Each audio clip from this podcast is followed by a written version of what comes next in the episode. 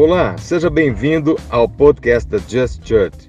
Ouça agora uma palavra do pastor Marcelo Teixeira no nosso fio. Galera, boa noite. A gente está de volta com o nosso fio. E hoje a gente vai trabalhar alguns assuntos um pouquinho polêmicos, talvez divergentes ou diferentes, mas está na Bíblia. Amém? Vocês querem Bíblia ou não? Eu gosto de Bíblia. E o tema hoje já virou filme, já virou, é, veio, primeiro virou livro. Quem leu os livros aí deixados para trás? E depois virou uma série de filmes, também teve uma série de livros, né?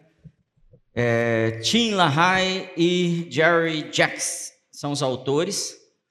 E quem não conhece ainda esses livros e esse, esses filmes, é, Fala assim, graças a Deus.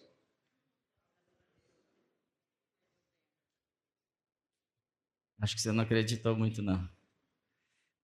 E já já vou te explicar por quê. Bom, o, o, esse conteúdo do livro que virou filme, ele conta uma história de pessoas que estão no momento comum da Terra, assim, igual a gente está hoje. Tem um. É, e aí eles pegam e de repente, um monte de gente some, só fica as roupas no chão e as pessoas sumiram. Já, já, já ouviu falar sobre isso? Tem um nome, isso aí, eu esqueci o nome, mas tem um nome. E aí conta que fica um monte de gente para trás e os outros foram embora. E aí os bons foram embora, os que criam em Jesus, e os que não criam, que não tinham a vida com Jesus, ficaram para sofrer. Então, o, o, quem não assistiu, o spoiler é esse. E aí, tem um piloto de avião, está pilotando avião, e ele é levado embora. O que, que acontece com o avião? Uh, ui, né?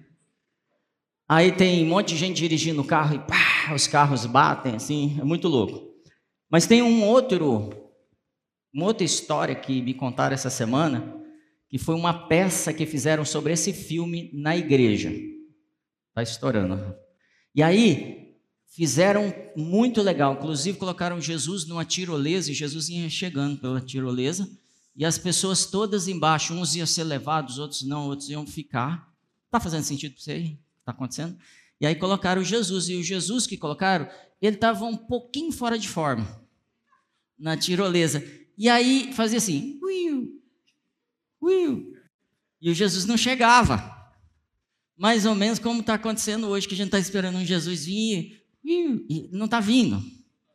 E tem gente que está assim preocupada, poxa, mas Jesus está demorando. A gente sabe quando Jesus vem? Será? A gente pode saber? Sim ou não, gente? Resolve. O que a Bíblia diz? Vai falar, a gente vai saber ou não? Bom, isso aí deixa para um estudo mais profundo para um outro momento. Mas nessa história da tirolesa, o Jesus não chegou. E o povo caía na risada, acabou o arrebatamento, e o Jesus ficou lá no, no, na tirolesa. E hoje eu quero falar sobre isso, porque tem muita gente, de verdade, que está ficando para trás. Pergunta para o seu vizinho assim: você está junto ou você ficou para trás? Você está junto ou você ficou para trás? Escreve aí no, seu, no chat aí, se você está junto ou se você ficou para trás. Eu, não, eu acho que você ainda não foi, foi? Não, eu estou te vendo aqui, então, então você não foi. A gente teve, terminou o treinamento para os homens, amém, homens? É, tem três homens, amém. Amém, homens? Sei, cinco. E aí, o treinamento chama Man House, que é o homem da casa papel do homem da casa. Eu já comentei um pouco aqui com vocês. É, e nesse treinamento, os homens entenderam que tem um, algo que é muito importante para o homem, que é o homem ter uma visão. E até já falei isso para vocês, a gente ensina que as meninas precisam perguntar para o pretendente, antes de tudo, qual é a sua visão.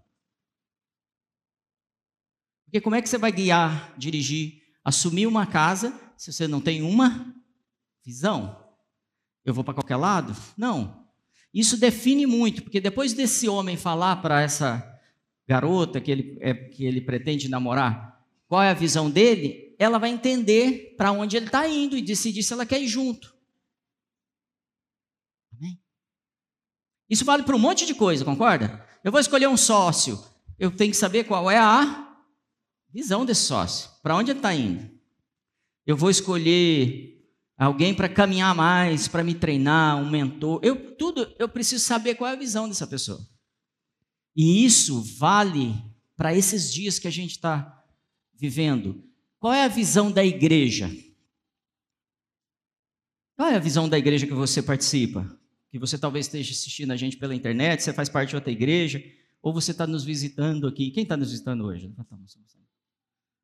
Sejam bem-vindos, viu? Deus abençoe vocês. Não assusta não, essa banda é barulhenta mesmo.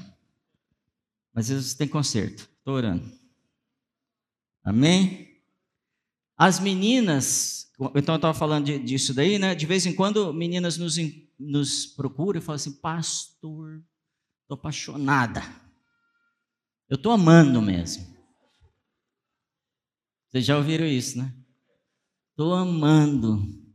Encontrei um menino no TikTok. Gente, é verdade, não é para rir. Vocês estão expondo umas meninas aí que, que às vezes não procuram a gente. Ele tem muito seguidor, o senhor precisa ver. Tem quase 70 mil seguidores. Um milhão. E eu queria saber se eu posso falar com ele. O que você acha que eu tenho que responder para ela? Não. Pastor, mas essas coisas não faz assim mais, o mundo mudou. Não. Cadê os, os homens solteiros aqui dessa casa? Levanta a mão. Homens solteiros. Homens solteiros. Só dois? Sério mesmo? Três? Rapaz, essa casa é casamenteira mesmo. Foi o primeiro. Vai que.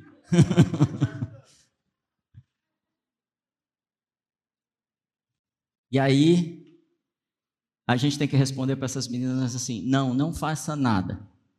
E aí a gente tem que falar, sabe com quem? Com os homens. Homens, vocês é que precisam falar com elas. Ó, oh, isso é careta, pastor. Não é não, vou te mostrar que não é. Sabe que Deus, ele fez vocês, homens, como os iniciadores. Em quase tudo, o homem, o papel do homem é iniciar. Em quase tudo, quase tudo, amém?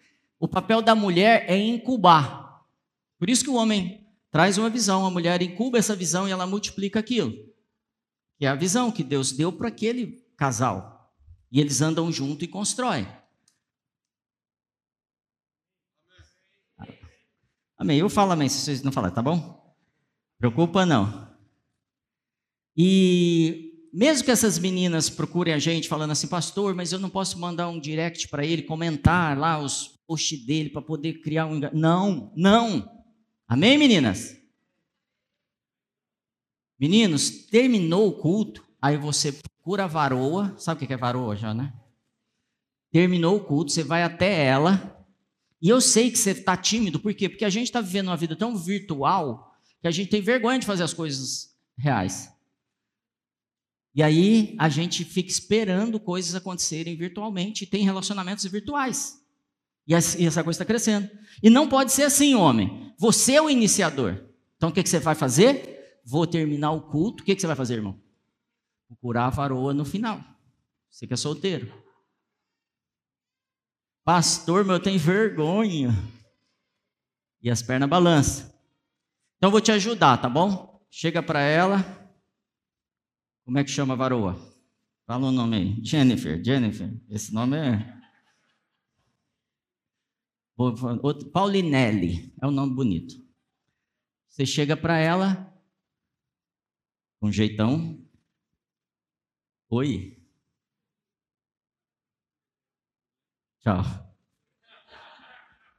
Por quê? Porque você está com vergonha. Mas você fez alguma coisa.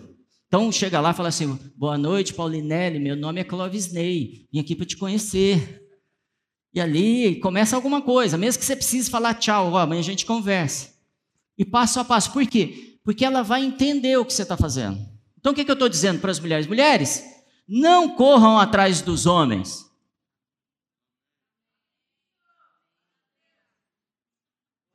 Tá difícil sair homem, mas eu vou insistir.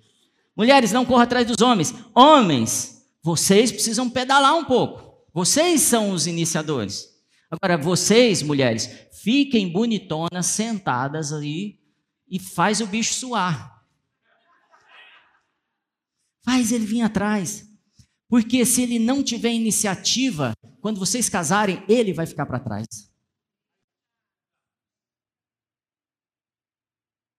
Eita ou amém?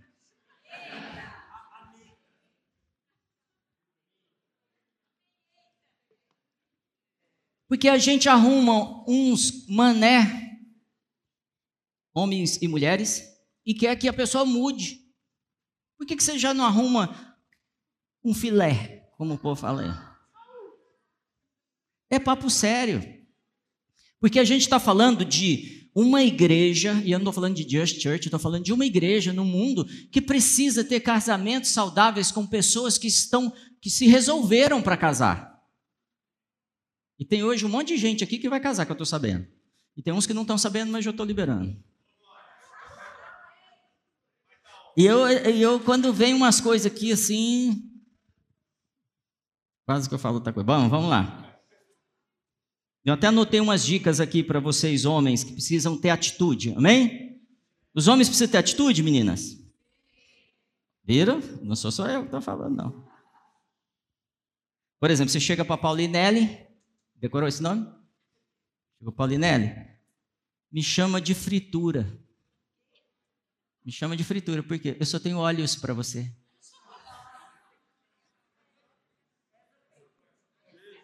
Não ajudou?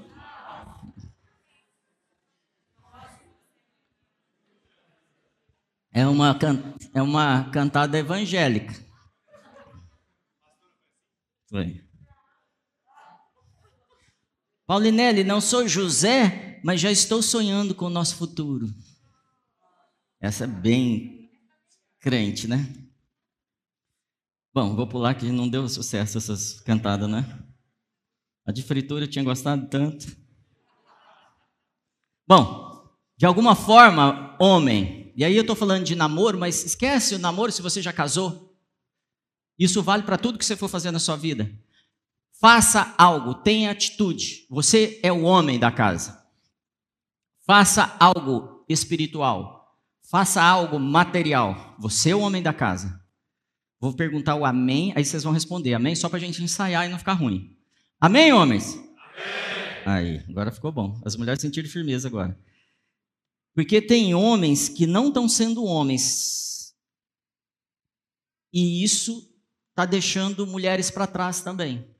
Vou te dar um exemplo. Tem homem que não sendo homem faz a mulher ir embora e deixar ele para trás. E tem homem não sendo homem que está atrasando a vida da mulher. É ou não é? A gente conhece alguém assim, não conhece? Então, é muito importante que eu entenda que eu fui na igreja no domingo, tal de fio, o pastor estava falando, eu estava esperando ele falar de, de Moisés, que foi abrir o mar, e eu estou te falando, abre o mar. É você. Está com você a vara. Com Daniel na cova dos leões, é você que vai superar os desafios. Você é o homem. A gente vai ter esse treinamento em agosto. Aqui não faz, nada faz parte do treinamento. Se prepara que vem coisa boa aí. Então tem homem me procurando, pastouro. Tem pastor, homem chama eu de pastouro. Pastouro. Eu estou apaixonado pela varoa. Estou querendo me casar. Ou estou querendo namorar. Você está trabalhando? Primeira coisa que a gente tem que ver. Porque você, você tem, você é o cara que vai assumir a frente. Pastor, você é machista pra caramba. Não, não. Estou salvando sua família. Não sou, não. Porque família é uma estrutura, estrutura tem conceitos, tem lógica, tem organização. Pastor, mas eu hoje estou numa situação diferente. Encaixe o que eu estou te falando na, na, sua dinâmica de vida. É muito importante a gente sair daqui hoje mais homem, não está não? Muito mais homem. E se você é mulher, vale para você também. Mais mulher, mais guerreira e mais criteriosa, mais cuidadosa com as coisas que vêm por aí. Lembra que eu te falei que você é iniciador? Você é um iniciador. E da onde que vem isso? Jesus é o iniciador. Tudo que a gente faz é resposta para o que Jesus fez. Se a gente ora, a gente está fazendo o quê? Respondendo a Ele. Porque foi o que Ele falou para a gente orar, não foi? Se a gente adora, a gente está respondendo a Ele. Não é a gente que está entregando, é o Espírito Santo que me entrega capacidade de poder adorar porque eu não posso. Se a gente louva, se a gente prega, se a gente é, tem revelação, tudo acontece como resposta para Ele, porque Ele é o iniciador e, e nós incubamos aquele que Ele trouxe. E fazemos mais milagres que Ele fez. É isso que Ele pediu para a gente fazer. E se eu não faço, se eu não ando no ritmo, se ele me entrega algo para fazer, por exemplo, cure os enfermos. Quem já ouviu isso alguma vez? Cure os enfermos. Quem deve curar os enfermos? Não, não. Quem deve curar os enfermos?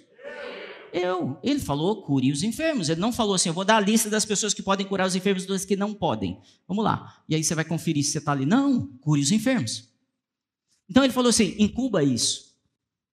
Receba essa semente, essa palavra, incuba isso e transforma isso em sinais. E as bênçãos vão te perseguir. E aí você vai experimentar milagres, você vai experimentar um monte de coisa. É isso que ele está falando para a gente hoje. Eu sou o iniciador, e vocês multiplicam o que eu entrego para vocês. Às vezes a gente pensa, pede bênçãos materiais, ele nos abençoa, a gente usa mal, e a gente pede de novo, e a gente usa mal, e a gente não entendeu que tudo que ele nos entrega de como recurso é para multiplicar. Porque no reino de Deus não se desperdiça nada. Onde está escrito isso? Na parábola, na história dos cestos, da multiplicação. Sobrou lá 12 cestos. O que, é que eles fizeram? Junta tudo. Não desperdicem nada. Multipliquem. E ele continua nos ensinando. Então, Mateus 25, verso 11 e 12, eu não sei se eu passei esse texto para vocês, diz assim: é, fala sobre uma galera que não prestou atenção no recado de Jesus. Que é o quê? Jesus está chegando e o pessoal está esperando ele. E ali tem duas turmas de pessoas. E aí ele fala assim: mais tarde Bom, só para contextualizar, ele chega, essas pessoas não estão prontas e elas saem para se preparar. E eu estou dando tempo para você pensar mesmo, tá? Elas saem para se preparar e aí elas voltam. Voltam como? Preparadas, senão não voltariam, amém? Por que, que elas não estavam prontas? Porque elas ficaram para trás. Por que, que tinha gente pronta? Porque andou no ritmo que era para andar, entendendo o que estava acontecendo, que estação estamos. O que está acontecendo hoje no mundo? Como eu tenho que me mover? O que, que Deus está falando para mim? E aí, essas pessoas chegaram, Jesus chegou, eles se encontraram. As que não estavam prontas foram se preparar lá no culto. Não sei aonde elas foram, voltaram. Jesus, estamos prontos. A gente ficou para trás, mas a gente já se preparou. E aí ele responde assim: Mais tarde vieram também as outras e disseram: Senhor, Senhor, abra a porta para nós. Mas ele respondeu: A verdade é que não as conheço. Esse, essa frase para mim, eu na verdade não te conheço, está dizendo assim: se você não andar no meu ritmo, como é que eu vou te conhecer? Porque conhecer é relacionar. conhecer intimamente. Eu não te conheço. Mas eu estava junto com os crentes. Está escrito aqui. Eu não te conheço. Então, os deixados para trás, para a gente poder ilustrar tudo aquilo que a gente viu no filme, nos livros, na, na teologia da igreja evangélica, num geral, está dizendo que os deixados para trás não estão lá fora, estão aqui dentro. E que eu preciso estar atento. E que tem um movimento. Porque vocês mesmos me disseram que não sabemos a hora que ele vem. Mas o texto está falando que eu tenho que estar pronto. A gente para por aqui ou a gente segue? Se a gente seguir, a gente vai ser cobrado. A gente vai ser confrontado. Se a gente ficar aqui, fica gostoso, morninho. Ninguém cobra da gente. Não precisa mudar nada. É só a gente continuar seguindo. Ele continua sendo bom. Continua sendo Deus. Seis meses depois, continua sendo bom. A gente está na igreja às vezes há seis meses, um ano, dez anos. Talvez eu não esteja, seja a primeira vez que eu entro na igreja ou que eu assisto uma mensagem como essa. Vale a mesma coisa para todos nós. Nós precisamos entender qual é o timing do Senhor. O que, Ele está fazendo hoje, nesse momento, agora? Que para onde Ele está indo? Porque senão eu vou ficar para trás. Porque ele, ele falou que eu devo segui-lo. Você entendeu que ele é o noivo? Você entendeu que ele é o iniciador? Eu sou o incubador do que ele está promovendo na terra. Sou eu que vou causar as coisas que precisam causar, ser causadas na terra. Jesus já te iniciou. Aí eu quero te fazer uma pergunta direta. Pensando assim, onde é que a gente perdeu o nosso papel? Onde a gente perdeu o time? Onde a gente começou a não entender o que a gente deveria estar fazendo hoje? Tem data, tem o porquê. A história mostra isso, a história da igreja.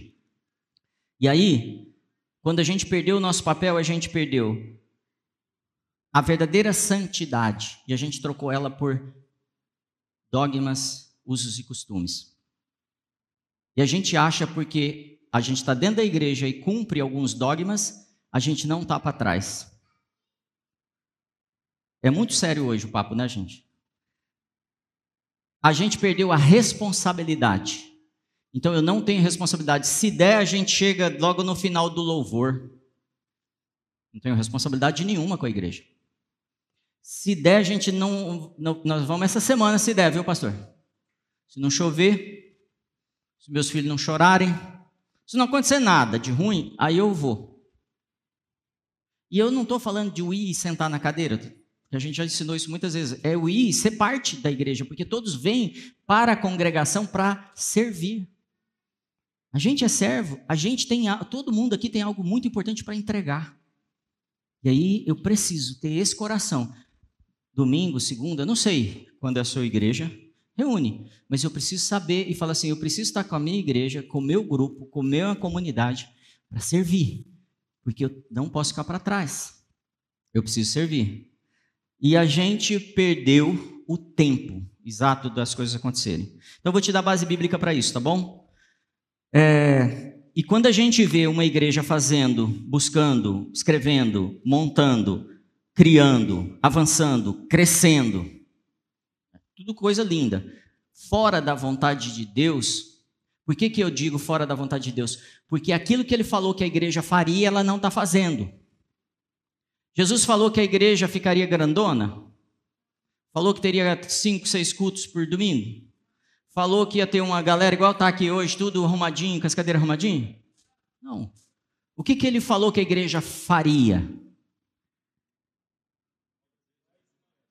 Obras iguais e maiores, me dá uma obra então. Curar, o que mais? A gente deveria causar mudança social? A gente deveria ser o maior provo provocador de justiça social na nossa cidade? A gente está preocupado? Então a gente ainda não alcançou o passo. Lá no tiro de guerra a gente, a, a gente marcha lá, né? Exército. E aí tem um negócio que você aprende a acertar o passo. Então vem todo mundo marchando e você errou o passo. Aí tá ao contrário. Aí você acerta o passo. Eu preciso fazer um movimento hoje para acertar o meu passo. Porque a igreja já está num movimento e eu talvez esteja no outro, olhando de lado. Porque ele fala de um grande exército, poderoso, com bandeiras. Esse, esse povo tem uma identificação poderosa. Eles têm uma missão, senão não é um exército. E eles vão fazer uma mudança, porque senão para que uma tropa? Eles vão tomar territórios. Eles vão destituir governos. Para isso eu preciso acertar o passo. Achar qual é a caminhada do Senhor. Ele falou que eu deveria seguir as suas, eh, pelas suas pisaduras eu seria sarado? Sim. Então, se eu não encontro as pisaduras dele, se eu não encontro o que Jesus está fazendo, provavelmente eu não seja sarado. Talvez por isso eu não estou alcançando cura. Eu estou andando em outro caminho. E estou orando e ele está falando: Eu não te conheço. A gente está indo para lá. Está claro até aí? Espero que sim, porque eu vou te dar uma base bíblica agora. E que é a respeito do dispensacionalismo. Quando que esse troço surge? Existe um estudo, um cara é, na, no século XIX, que ele chama Darby. Darby, ele é um teólogo pregador, e mais ou menos 1832 ele começa a pregar um negócio que nunca foi pregado na igreja, que nunca foi pregado por nenhum dos pais da fé, que, que os apóstolos não pregaram, e que não está na Bíblia, e que vai causar um impacto tão grande na igreja, e a igreja, por causa desse entendimento, ela é tão transformada que ela muda de direção para onde Jesus estava indo. É sério o que eu estou falando. E o que eu estou te trazendo aqui, talvez impacte a sua vida totalmente daqui para frente, se você ouvir o que o Senhor tem para te dizer.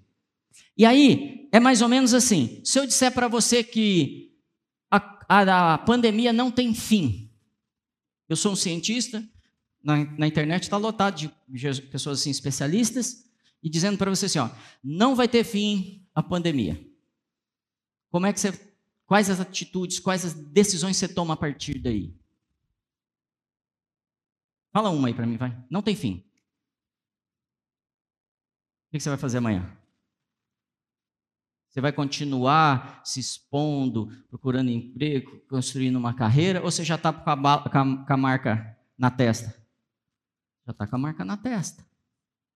Se eu disser para você que o planeta vai esquentar, não tem solução e está tendo mesmo um aquecimento global e que a gente vai para 700 graus, o oceano vai subir, vai tomar a terra, você compra uma casa no litoral? Não. E se falar assim, não, o Brasil vai ser invadido, a, o comunismo vai tomar o Brasil e a gente vai ficar. Você muda daqui? Muda. O que eu estou te dizendo é o seguinte: Jesus falou assim: eu tenho um plano e alguém falou assim: não ouçam Jesus, fiquem escondidos, sem fazer nada. E Jesus, o iniciador, lembra disso? Que é ele que inicia, é ele que traz a proposta, o que, que ele vai fazer? E nos entrega um reino, nos entrega um motivo para viver e para morrer, nos entrega um destino, um propósito. E aí alguém fala assim, ó, não é bem assim. Acho que vocês já ouviram essa história antes, lá no Éden, não é? Não é bem assim. Fica quietinho, não se prepare, porque Jesus vai vir. Não faça nada. Jesus vai vir, viu, gente? Fica calmo. Mas tem um pedacinho da história que fez a igreja não ser a igreja. Não ser a noiva. Porque ele é o noivo e ele não atravessou o salão no final do culto para conversar com a noiva. Ele atravessou as galáxias, o sistema solar, entrou na Terra, se fez homem, foi para o inferno e voltou por causa da noiva dele. Ele não é um galanteadorzinho, ele é apaixonado pela noiva dele. E ele não fez um plano gigante, aí veio um cara mal e ele falou assim: vou fugir com a minha noiva. Não, o que eu entreguei para minha noiva é dela. Não faz sentido, não faz sentido. Eu estou com medo, com medo do diabo. Você vê Jesus assim? Não. Deixa eu te falar. Todas as coisas foram criadas por Jesus. Tudo, o céu, a terra, o inferno, as galáxias, você, o diabo, tudo veio dele, por ele e veio a existir através dele. Que tamanho que é Jesus? E aí você fala que esse coisinho ruim aqui está dominando? Não, ele só está enganando. Então, essa mensagem que vem por causa de um jesuíta espanhol que vinha ensinando a respeito do fim dos tempos, por que, que ele vinha ensinando a respeito dos fins dos tempos? Porque a igreja protestante daquela época dizia o seguinte: nós cremos que Apocalipse 13 está falando da igreja católica. Eu não estou dizendo que sim, nem que não, não é esse assunto, também? Nós cremos que aquela besta que se levanta, o governo papal, é aquele Apocalipse 13. E os caras preocupados com isso falam assim: nós vamos criar uma teologia para jogar isso para frente, sair, tirar o foco. Então nós vamos falar o seguinte: pessoas vão ser tiradas de repente, de forma misteriosa, e os outros vão ficar para trás. E, incrivelmente, isso pegou na igreja, e a igreja, ao invés de tomar, como algumas tomaram, áreas da sociedade e influenciar, ela se acovardou, porque o noivo é fraquinho, e porque ele não nos deu capacidade então a gente vai ficar escondido. Vai que ele não nos protege. Você já entendeu o que eu quero, dizer? A teologia da fuga. Ela funciona às vezes dentro da nossa casa. E a gente fica assim, vai que não dá certo. Eu não vou casar de novo. Vai que eu não vou me empreender a segunda vez. Sabe por quê? Deu errado. E se? E, e a maioria das empresas fecham, pastor, nos cinco primeiros anos. Amém. Pois nós cremos que temos um Deus que nos sustenta se a empresa fechar. Nós temos um Deus que, que nos leva a um novo caminho, que abre rios no meio do deserto. Abre um novo caminho onde não tem precisar, ele abre o mar, se precisar, ele abre a terra inteira. Porque ele ama essa noiva dele. Mas a noiva está ficando para trás. E ele não pode colocar a noiva no lugar que ela não quer estar. Por isso que ele fala assim: Eu não te conheço. Aí, vamos lá. Teve uma coisa que Jesus disse assim, para que você saiba que o plano dele, o iniciador, não é o que a gente vem pensando que é o plano dele? Ele disse assim, João 17,15: Não peço que os tires do mundo, mas que os livre do mal. E a mentira foi: vocês vão sair do mundo. Vocês vão sair do mundo. E posso te ser sincero: se você morrer hoje, você vai sair do mundo. E aí a gente fica esperando a morte. Se você morrer hoje, você vai para o céu? Fala, gente. Sim. Se morrer hoje, você vai para o céu. E aí, o que, que eu faço? Fico parado esperando morrer. E de repente ele chega e eu não morri. E tudo que era para ter feito, eu não fiz. Porque eu estou esperando ele chegar. Como igreja. Lembra que eu te falei que a igreja perdeu a, o senso de responsabilidade? Nós precisamos voltar para a responsabilidade que é nossa. De tomar os lugares que são nossos, que são do noivo que ele entregou para a noiva dele. Ele ensinou a gente a orar e falou assim: quando vocês orarem, ore assim, Pai, nós estamos de casa, né? venha, venha a nós o vosso, seja feita tua vontade. Vontade de quem? Aí na, no céu. Não, no céu. Seja feita a sua vontade aí no céu, como é no céu. Como que é, Michel? Como é no Céu. Mas se eu não estou entendendo o ritmo que ele está andando, eu fico esperando ele eu experimentar o céu lá no céu e não experimento na terra. E não trago o céu para a terra. Ele diz, Isaías diz o seguinte, os anjos falando, que veem a terra cheia da glória do Senhor, o céu ou a terra? A terra. A terra já esteve cheia da glória do Senhor de Isaías? Aparentemente, assim, que você vê a glória no governo, a glória no, na arte, já viram? Não. Não. Então, a terra ainda não se encheu da glória do Senhor. Como as águas cobrem o mar. Como é que a gente pode cobrir o mar de água? Me ajuda aí.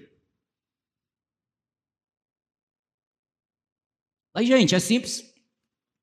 De gota em gota. Como é que a terra vai ser cheia da glória do Senhor? glória em glória. E quando a gente está esperando ele, só quando ele vier, ele não vai vir. Porque uma das coisas que a Bíblia diz que vai acontecer para ele vir é a noiva estar totalmente pronta. Ela não está dormindo, ah, não está escondida. Ela já está gloriosa, sem ruga, sem mancha, sem mácula, e o Espírito Santo está com ela. Que não poderia ser de outra forma. E ele e a noiva dizem: Vem. Pastor, e os caras que ficaram deixados para trás? Eu, eu te falo alguns. Por exemplo, algumas esposas ficaram para trás. Por quê? Porque seus maridos não investiram em seus ministérios, nas suas carreiras, nos seus dons e as esposas ficaram para trás. Alguns maridos ficaram para trás, porque as esposas não entenderam o papel do homem ou do pai na casa, e os maridos ficaram para trás. Alguns filhos ficaram para trás, porque os pais não entenderam que não é o dinheiro, é pegar o menino e dizer para ele o caminho que ele deve andar, o caminho dele, não o meu. E ele não vai se desviar. Tem gente que deixou o Espírito Santo para trás hoje aqui. E faz tempo que o Espírito Santo ficou num lugar lá atrás. E, e, e eu posso te dizer que eu estou falando diretamente com você. Você experimentou coisas profundas do Espírito Santo. Ele está falando: volta, filho. Volta, porque não sou eu quem vai, até aí. Agora você volta para o lugar que desviaste. E aí você vai pegar o ritmo e nós vamos caminhar.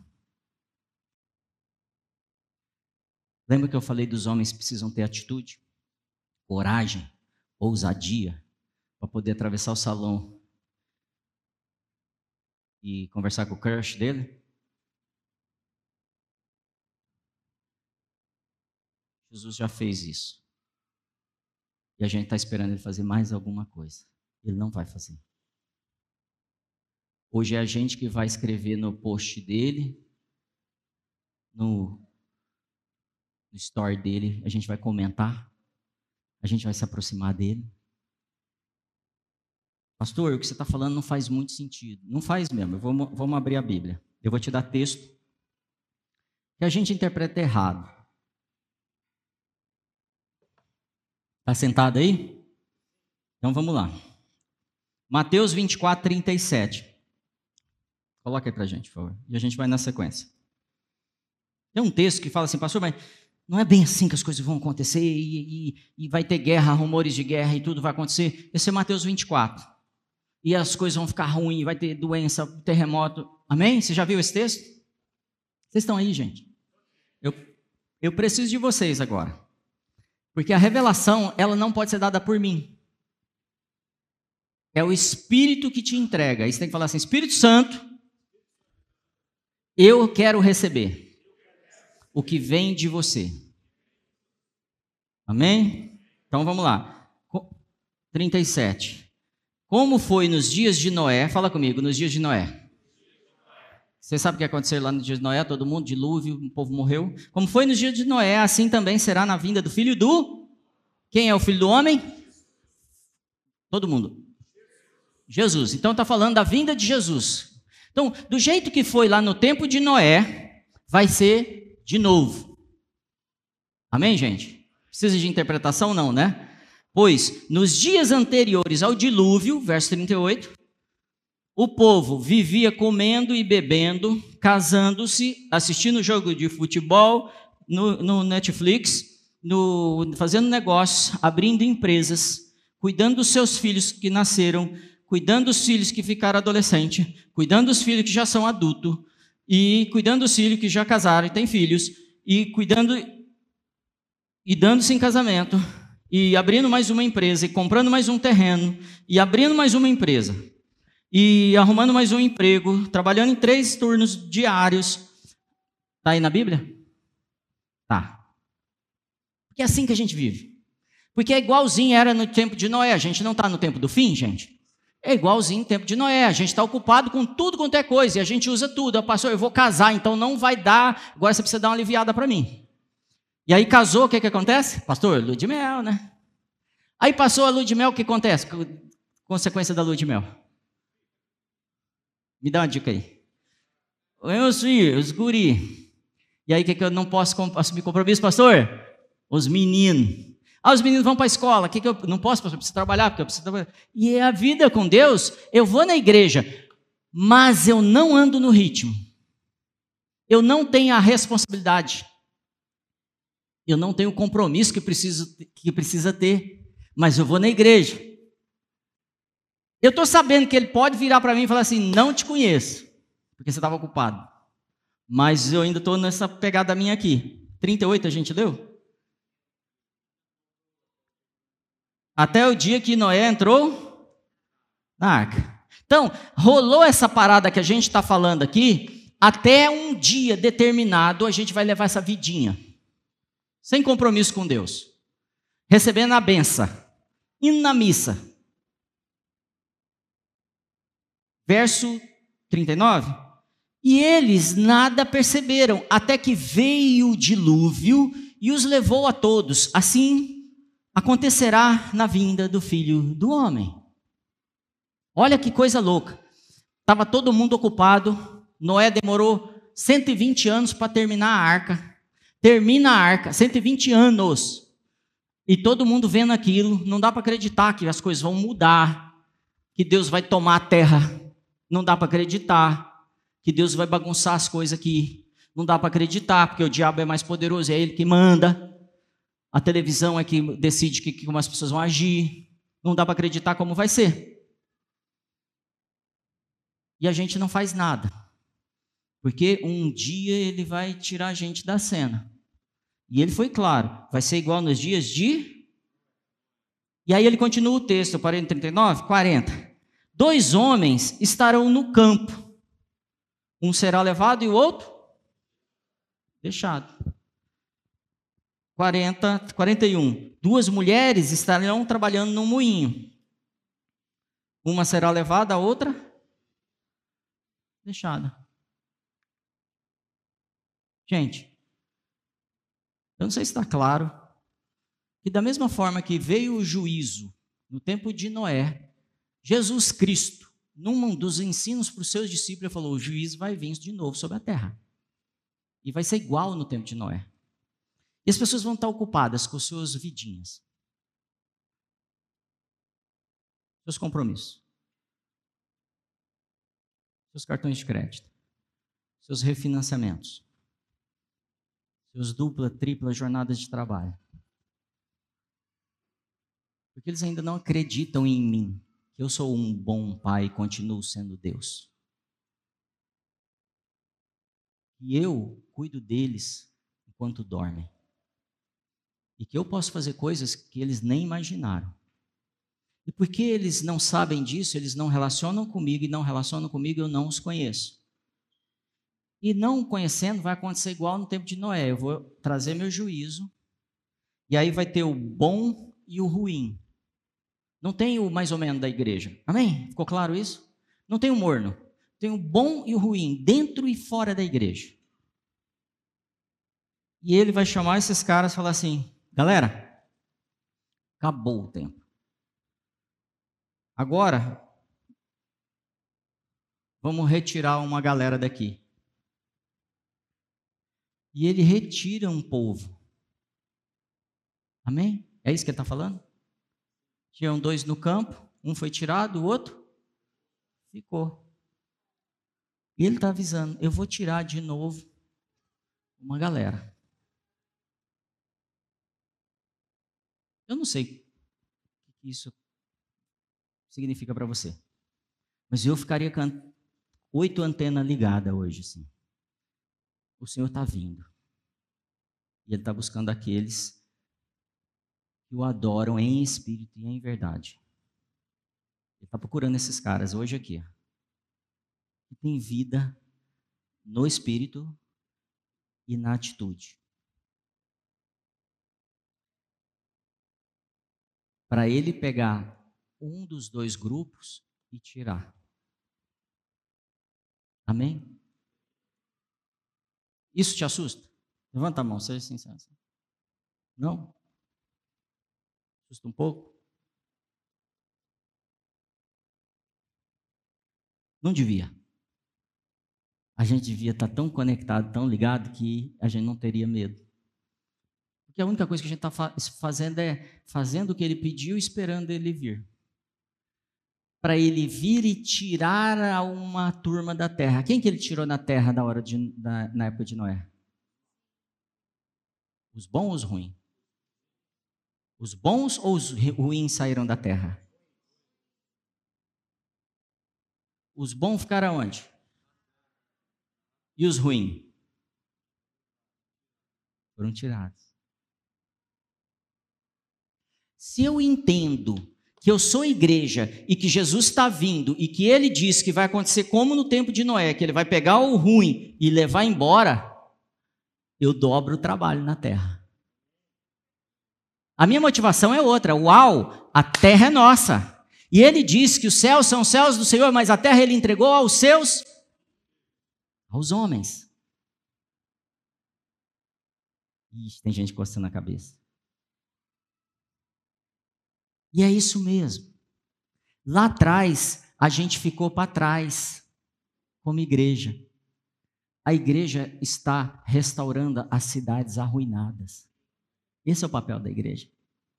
A igreja está restaurando aquilo que vem caído de geração em geração os valores, os princípios. A igreja não está com medo do que a mídia está falando. A igreja não está com medo da vinda de Jesus. A igreja não está com medo do diabo. E o Senhor tem plano para você hoje acertar o seu passo.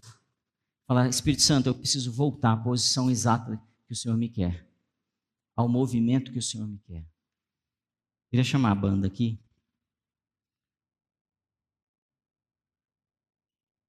A gente está vivendo o maior avivamento da história. Nunca teve um avivamento igual está acontecendo agora, nesses dias. E aí talvez a gente não esteja percebendo também. A gente está vivendo um marco que os profetas desejaram viver. E a gente não está provando. Não distraiam com eles, não. E a gente está levantando muros dentro da igreja. A gente está discutindo se tem que vir gay para a igreja ou não. Ao nível que a gente está. A gente está discutindo se precisa disso ou daquilo. E a gente não está entendendo que Jesus continua andando. E que ele continua no movimento. E que ele continua fazendo um monte de coisa. Tem um texto na Bíblia que diz assim: é impossível Desculpa, sem fé é impossível agradar a Deus. No dia que veio esse evangelho que me tira da obra que o Senhor quer fazer na terra, dos planos que Deus quer para fazer com você antes de você morrer, eu disse para ele: é impossível. E eu não consigo agradar a Deus, por isso que ele não conhece aqueles que não estão andando na mesma velocidade, que ainda não se responsabilizaram como igreja. E isso está acabando, porque os filhos maduros estão se levantando, estão acordando.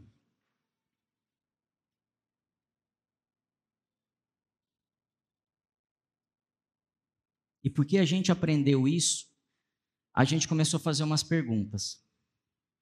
As perguntas são mais ou menos assim: Pastor, eu ouço isso constantemente. Talvez faladas de outra forma. Pode fazer uma base, Vitor, por favor. É, talvez falar de outra forma, mas o que está falando assim, pastor, mas vale a pena mesmo sair do lugar de esconderijo que eu estou para ir para o mundo? Para ter um compromisso com a igreja? Pastor, o diabo vem atrás. Pastor, o inimigo ataca. Pastor, a gente fica sem dinheiro, fica. É. Sem fé é impossível agradar a Deus. E hoje é uma noite de tomada de decisão se eu quero agradar a Deus, a me alinhar exatamente com o passo dele.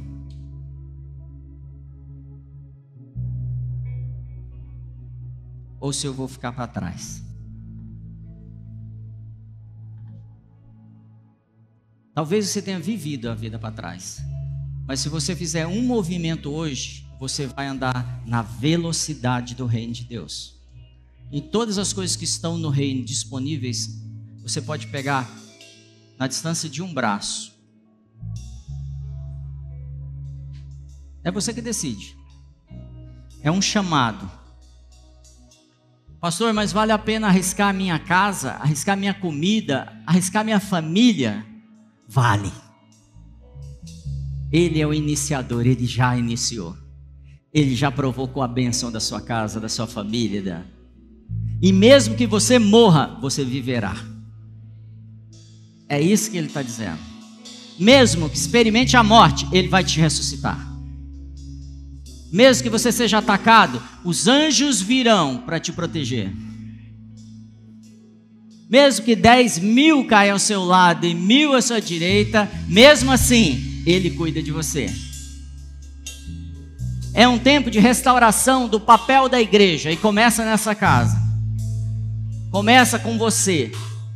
Diga comigo. Eu estou sendo chamado para esse tempo. E é um chamado mesmo. Baixa só um pouquinho, por favor. Queria te fazer pensar só mais uma coisa antes da gente encerrar. Tem dois lugares para eu estar só.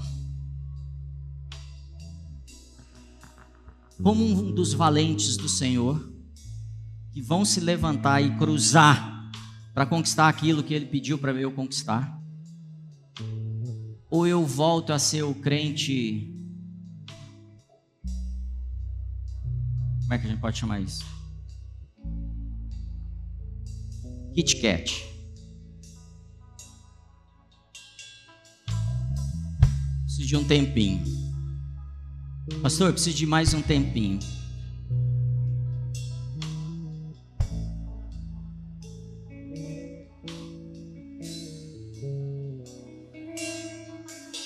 preciso mais um tempinho para cuidar dos meus filhos, preciso de mais um tempinho para cuidar da minha empresa, preciso mais um tempinho para tomar uma decisão.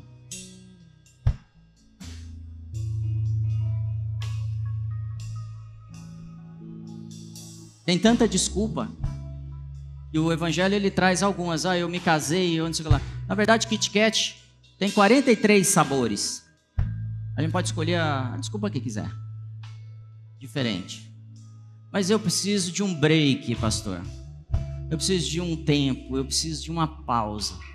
E ele está falando: não, filho, vamos, porque se você estiver fraco, eu te fortaleço. Se você estiver cansado, sobrecarregado, lance sobre mim toda a sua carga e eu te aliviarei. Ser forte e corajoso. Não te disse eu ser forte e corajoso. Tome sua posição na sua igreja. Aonde você estiver, tome a posição que é sua. E o Senhor Jesus está vindo, esperando que você tenha cumprido o papel que é seu, as áreas que são suas. Esqueça que você comprou um terreno, esqueça que você arrumou um emprego, esqueça. Busque em primeiro lugar o reino de Deus e todas essas coisas são acrescentadas a você. E o tempo todo são promessas e chamados para a gente. Deus está em movimento. Deixa eu te dizer uma coisa muito séria. O carpinteiro de Nazaré está em movimento. O carpinteiro de Nazaré não parou de trabalhar. O carpinteiro de Nazaré vem hoje falar: Filhos, eu estou contigo e eu vou te fortalecer. Fica de pé. Começa a falar com o carpinteiro de Nazaré. Com aquele que tem construído um novo destino para a sua vida. Não peça mais um break. Começa, levante sua mão, começa a falar com ele, Senhor.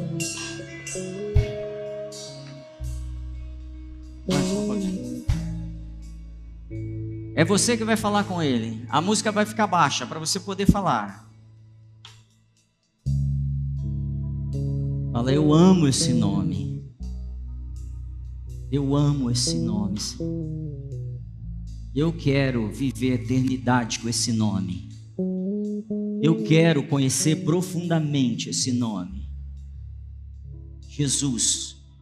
Jesus. Como eu amo esse nome.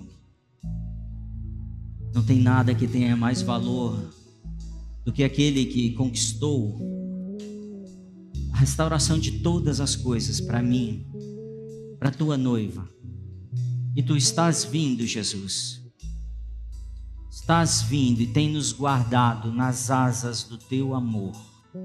Tu tens nos guardado, nos protegido até aqui. Nada mais vai me atrasar. Eu não ficarei para trás.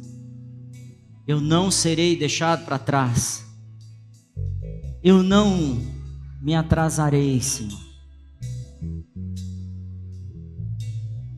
Tu estás acima de todas as coisas na minha vida.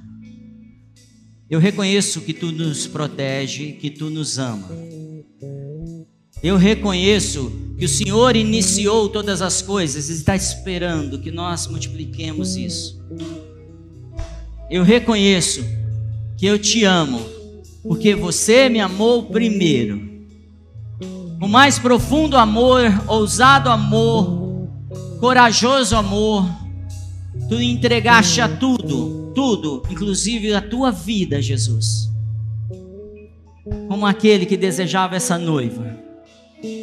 E nessa noite nós nos reconciliamos a Ti, ao Teu plano na terra, ao Teu plano de tomar todos os territórios que são seus, Senhor. Toca no Senhor profundamente, como nós nunca fomos tocados. Diga, eu amo esse nome. Fala para ele, eu amo esse nome. Esse nome está acima de todos os nomes. Eu amo esse nome.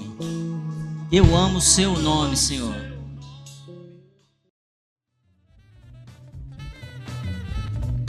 Muito obrigado por acompanhar.